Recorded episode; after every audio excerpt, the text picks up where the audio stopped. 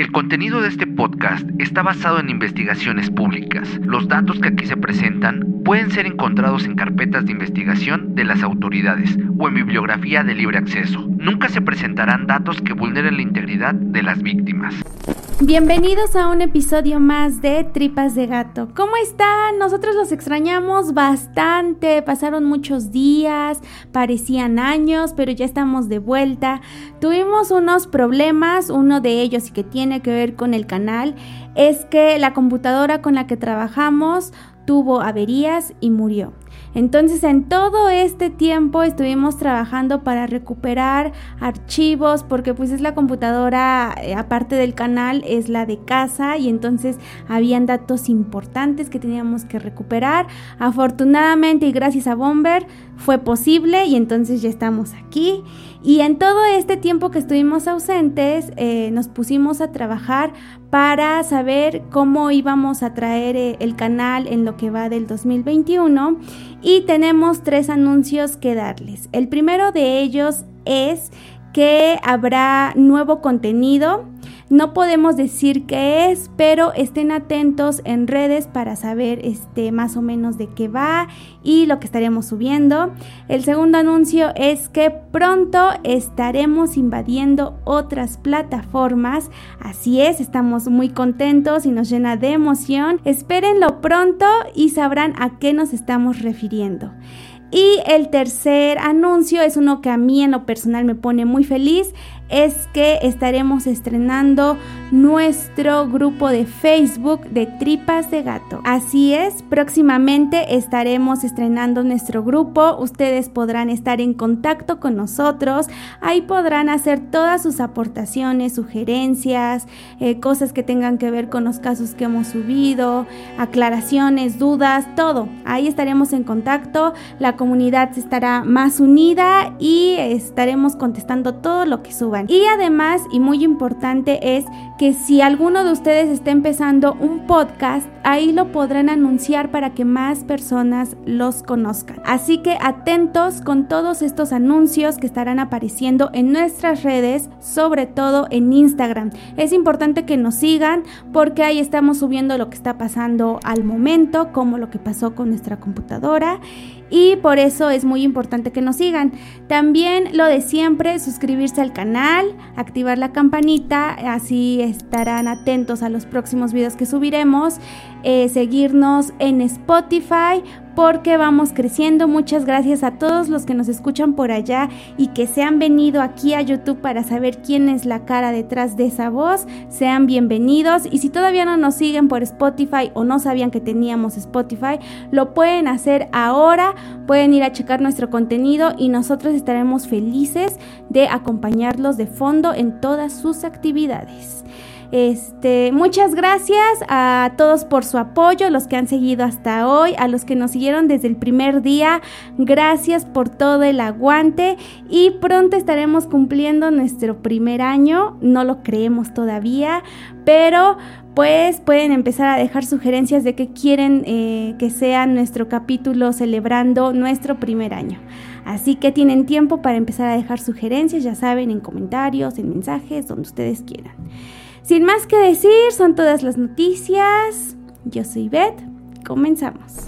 A lo largo de todos estos episodios que hemos subido sobre asesinos o asesinatos, Hemos escuchado términos que a veces nos llegan a confundir porque no sabemos de qué van. Por eso es importante saber qué es un asesino, cómo se compone y qué características tiene. En el capítulo de hoy estarán todos esos datos que tal vez no sabían, así que espero que les guste y que me entiendan. Si en algún momento ven que bajo la mirada es que quiero dar los datos más precisos y es necesario ver las notas. Primero que todo hay que entender qué es un asesino. Un asesino en definición general y la que da el diccionario como tal es aquel que comete un asesinato. Un asesinato es cuando una persona priva de la vida a otra mediante alevosía, ensañamiento, precio, recompensa o promesa. Todas estas características componen un delito el cual se castigará dependiendo la gravedad y dependiendo el código ya sea del país o estado. Esos son otros temas, pero es importante saberlo. Ahora, la tipología de los asesinos se divide en tres. Primero empezaremos por los asesinos en masa. El asesino en masa es aquella persona que mata a más de cuatro personas con violencia en un mismo lugar. De acuerdo con el psiquiatra Richard Rapport, dice que por lo general estas personas suelen tener conocimiento sobre armas, bombas, les gusta el fuego y también algunas tienen adicciones. Otra característica es que en algunos casos el detonante que genera esta conducta de asesinar es reciente, como en las masacres en escuelas donde niños que han sufrido bullying, todas esas emociones que han guardado desembocan en estas conductas.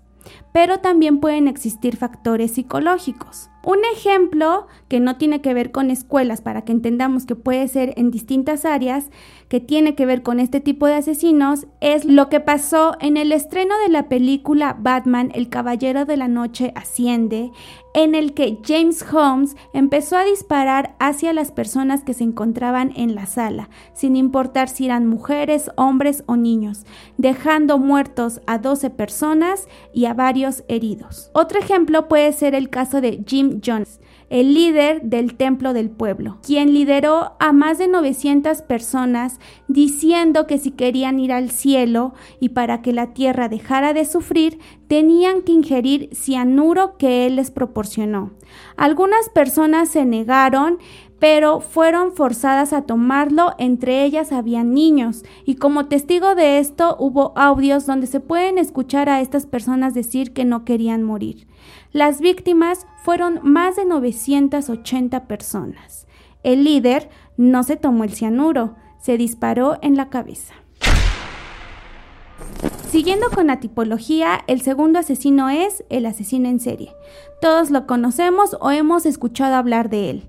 Esta persona es la que mata a más de tres personas en diferentes lugares y distintos tiempos. Este tiempo se le conoce como periodo de enfriamiento, donde a base de los trofeos que obtiene, ya sea de sus víctimas, lugares o la escena donde cometió el asesinato, recuerda lo que hizo. Esos trofeos pueden ser objetos, partes de cuerpo o alguna cosa que le lleve a ese recuerdo. Suelen mejorar su próximo asesinato si es que tuvieron algún error en el anterior. Los asesinos en serie tienen patrones en común, ya sea con la víctima, con el lugar, con la fecha o con el momento. Es decir, pueden ser víctimas similares que tengan alguna característica en común o que la fecha en que asesinan tenga algo peculiar. ¿Por qué tienen que ser más de tres víctimas? Porque se necesitan más de tres para descartar que solo sea una coincidencia o que en verdad las tres víctimas tengan una relación, como dijimos anteriormente con los patrones, que tal vez si son mujeres todas sean rubias o todas sean morenas, altas, madres solteras, o si son niños o si son personas de alguna comunidad o este, pertenecen a alguna religión, etc. El asesino en serie puede llegar a tener un cómplice y seguir siendo asesino en serie, pero si tiene más de uno, entonces es un grupo criminal. Un ejemplo de el asesino en serie en conjunto es el caso de El monstruo de Catepec o que muchos lo conocieron como los monstruos de Catepec. Aquí estará apareciendo la tarjeta de este caso si no lo han visto. Ellos trabajaban en conjunto, eran pareja de esposo y esposa. La mujer atraía a las víctimas que por lo general eran mamás y el trabajo del hombre era asesinarlas. El total de sus víctimas fueron cinco, pero se presume que pudieron ser más. Y dentro de esta tipología del asesino en serie existen clasificaciones. Hay muchas que algunos autores han investigado, pero mencionaré las que son más importantes y en las que se basan para hacer un perfil criminal. La primera de ellas es en la que se basa el FBI, que dice que están los asesinos en serie organizados y desorganizados. Los organizados suelen ser personas inteligentes, agradables ante las demás personas, suelen llevarse bien con todos, tienen un estilo de vida común, una familia, llegan a tener antecedentes penales y al momento en que tienen que asesinar hacen todo con cuidado para no dejar ninguna huella o pista. Evitan a toda costa ser atrapados por las autoridades y planean perfectamente cada paso que dan. Al contrario del desorganizado, que es una persona que no se destaca por ser inteligente, trabaja impulsivamente, lleva un estilo de vida parásito, cae mal, la gente desconfía de él, tiene antecedentes penales, pero también puede llegar a tener antecedentes psiquiátricos y su forma de actuar es tan descuidada que no le importa dejar huellas o pistas cuando encuentren a sus víctimas. No le importa ser atrapado, pero de igual manera huye a toda costa. Aquí quiero hacer un paréntesis y decir que aunque me estoy refiriendo de forma masculina en decir asesino, esto aplica tanto para mujeres como hombres. Otro tipo de clasificación es el asesino serial que trabaja por zona de influencia, es decir, viajan a otro lugar para poder asesinar, ya que en ese lugar puede ser que esté la víctima que desea asesinar o ese lugar represente algo que para él lo motive a asesinar y entonces tenga que desplazarse a ese sitio o simplemente le guste ese lugar. También está el asesino serial que trabaja por su personalidad y motivos, que trabaja hacia una comunidad en específico motivado por un asunto sexual, por diversión o poder y también en algunos casos suelen escuchar alucinaciones o voces que los motivan a cometer asesinatos. Ejemplo de esto es el caso de Heribert William, que mató a 13 personas porque según él en la cabeza tenía una voz que le decía que para evitar un gran terremoto que pasaría en California tenía que asesinar a personas. No podemos dejar pasar el caso de el apóstol de la muerte, que igual aquí está la tarjetita, que mató a más de 25 personas, en su mayoría hombres, diciendo que tenía que limpiar al mundo de la escoria porque Dios lo había mandado. Cuando se refería a la escoria, mencionaba que eran mujeres que se dedicaban a la prostitución, vagabundos, la gente que era pobre, homosexuales, entre otros, siempre diciendo que había sido un mandato de Dios. Y un ejemplo del asesino que lo hace por placer está el caso de Joanna Dennehy, que mató a más de nueve hombres diciendo que lo hacía por diversión y porque le gustaba verlos sufrir.